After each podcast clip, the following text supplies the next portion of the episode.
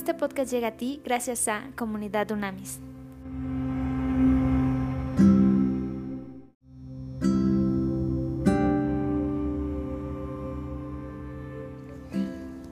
Trascendente día, vamos a iniciar hoy el estudio de la carta del apóstol Pablo a su discípulo Timoteo. Como siempre vamos a hacer primero una introducción y mañana ya iniciamos con el capítulo 1. Son cartas extremadamente interesantes estas del apóstol Pablo.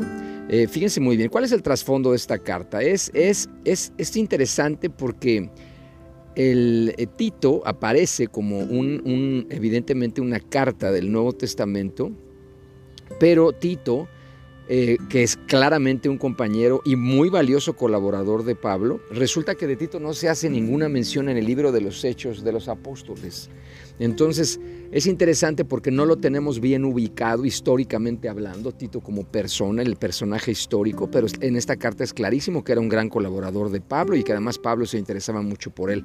Lo que hemos eh, estudiado es que Tito era griego, y aparentemente era, eh, llegó a Cristo vía Pablo y Pablo obviamente lo estuvo discipulando, coacheando, mentoreando, que es lo que siempre debemos hacer. Eso es importantísimo. Recuerden, inmediatamente que nosotros tenemos el privilegio de guiar una persona, tener un encuentro cara a cara con Dios a través de Jesucristo, es muy importante siempre afirmar, discipular, coachear, mentorear a todas esas personas. Es fundamental que tengamos eso absolutamente dentro de nuestro radar, dentro de nuestra estrategia para servir al Señor. Es fundamental. Si no lo sabes hacer tú, busca a quien lo pueda hacer, pero es importantísimo siempre guiar a esas personas a que sean orientadas, coacheadas, mentoreadas, discipuladas. ¿okay? Entonces Tito era griego, era un, un, converso de Pablo, y, y en Gálatas 2.13 dice, se menciona que no estaba circuncidado. ¿okay? Entonces esto indica que no había sido criado, no nació en el judaísmo, ni tampoco era un prosélito. ¿okay?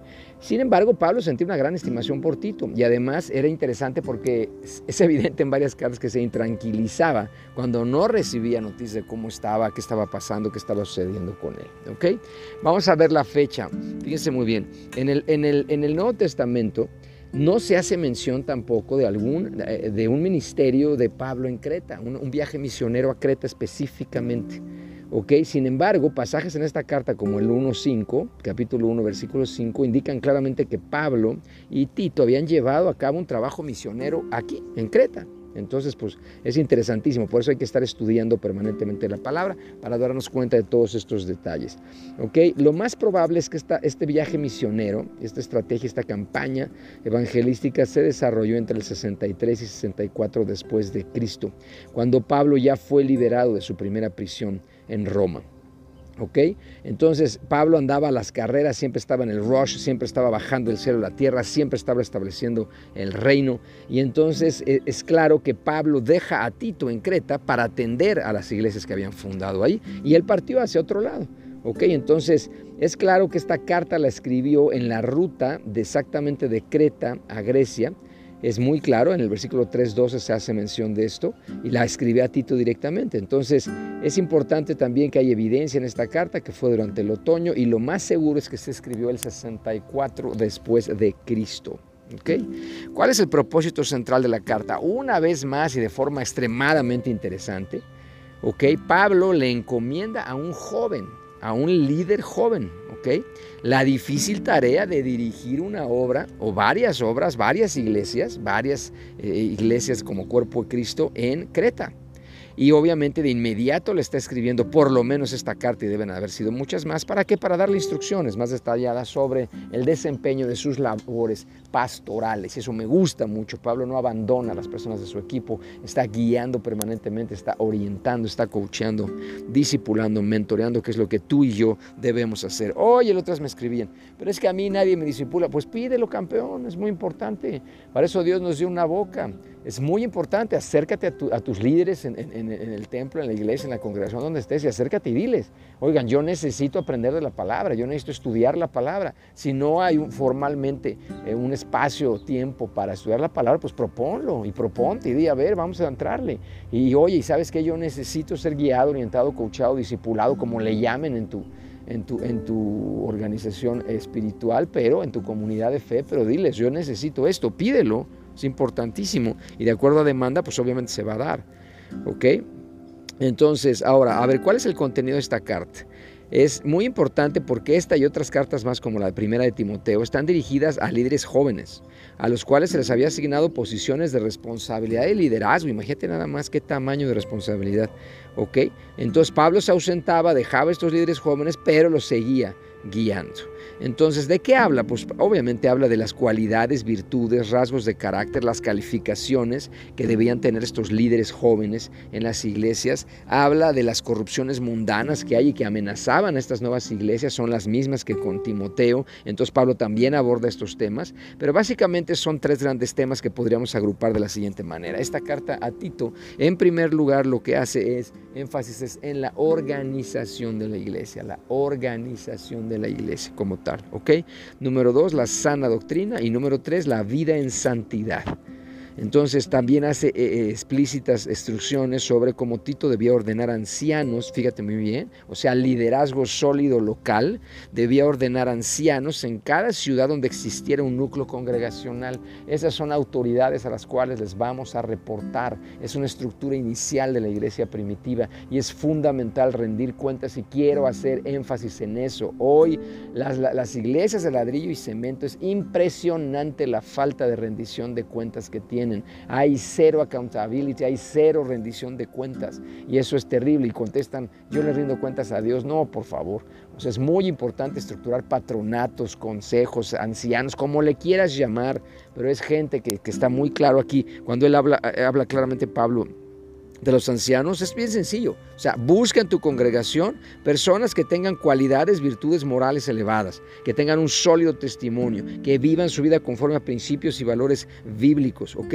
Que atiendan la sana doctrina eh, eh, claramente que se establece en la palabra de Dios, que estudien la palabra de Dios, que tengan un fruto evidente, de, sano en sus, en sus casas, en sus familias, ¿ok? Y también que sean capaces de enseñar, de predicar, que tengan sabiduría propia. Eso es importantísimo para que podamos avanzar muy bien en esto. ¿Ok? Pero es, es importante que necesito que tengas clara esta necesidad vital que todo el tiempo estaba en la iglesia primitiva. ¿Okay? Después, ¿de qué forma podemos aplicar nosotros? Pues claramente somos líderes de verdad y, la gran mayoría, si no es que todos servimos en ministerios, en iglesias, servimos en nuestra comunidad. Entonces hay que aprender de estos principios y valores bíblicos que se nos enseñan en la iglesia primitiva. ¿okay? Entonces es muy claro que en la iglesia primitiva se complicaban las cosas cuando el problema del liderazgo como ahora. Acuate, siempre lo decimos nosotros, por eso nosotros en Comunidad Unamis nos especializamos en identificar, formar, integrar líderes. De verdad, es importantísimo, porque sabemos que ahí está la clave de una organización. Hasta donde crezca un líder va a crecer una organización. Hasta donde se desarrolla, hasta donde se transforme un líder, se va a transformar su equipo.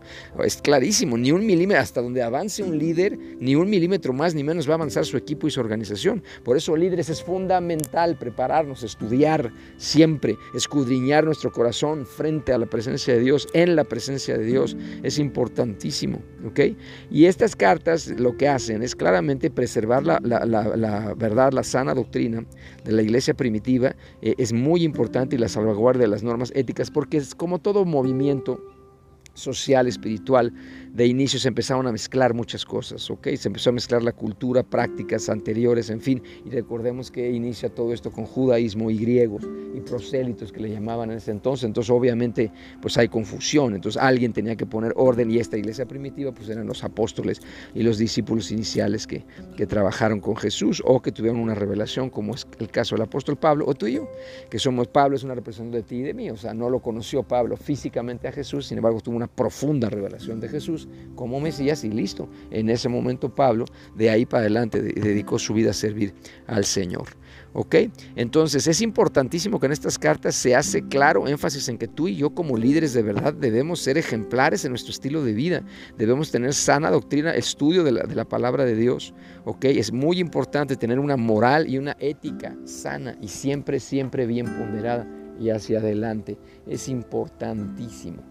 ¿Ok? Para poder avanzar en lo que Dios nos ha dado como llamado, como propósito, como visión. Vamos a orar. Padre, en el nombre de Cristo te amamos, te bendecimos y te glorificamos. Gracias, Padre, por tu poder. Gracias por tu misericordia, gracias porque eres grande, poderoso, único y perfecto. En ti vivimos, en ti somos y en ti existimos. En este momento, Señor, nosotros hablamos y profetizamos, Señor, que tú con esta maravillosa carta que vamos a empezar a estudiar ya a partir de hoy, vas a marcar nuestras vidas, nos vas a formar con rasgos de carácter profundamente basados en principios y valores bíblicos. Te pedimos, Espíritu de Dios, que saques, saca de nosotros, llévate toda la confusión, toda, toda la mala formación, la mala orientación, la falta de guía, todo lo que quizá nosotros no recibimos al principio de nuestro de nuestra, eh, eh, encuentro con Cristo cara a cara Ayúdanos a en este momento, si no lo recibimos al principio, ayúdanos a formarnos, a educarnos en la palabra, a estudiar profundamente la palabra, que así como queremos comer y queremos beber todos y cada uno de los días y nunca se nos olvida, y exactamente igual seamos capaces de estudiar a profundidad la palabra, que nuestra vida sea claramente regida y evidentemente guiada en principios y valores bíblicos, Señor. Y ayúdanos a levantarnos como líderes y resplandecer para guiar guiar a tu luz, a tu luz, a toda la gente que tenemos el privilegio de servir e interactuar. En tu nombre, Cristo, lo pedimos esto sabiendo que hecho está. Amén.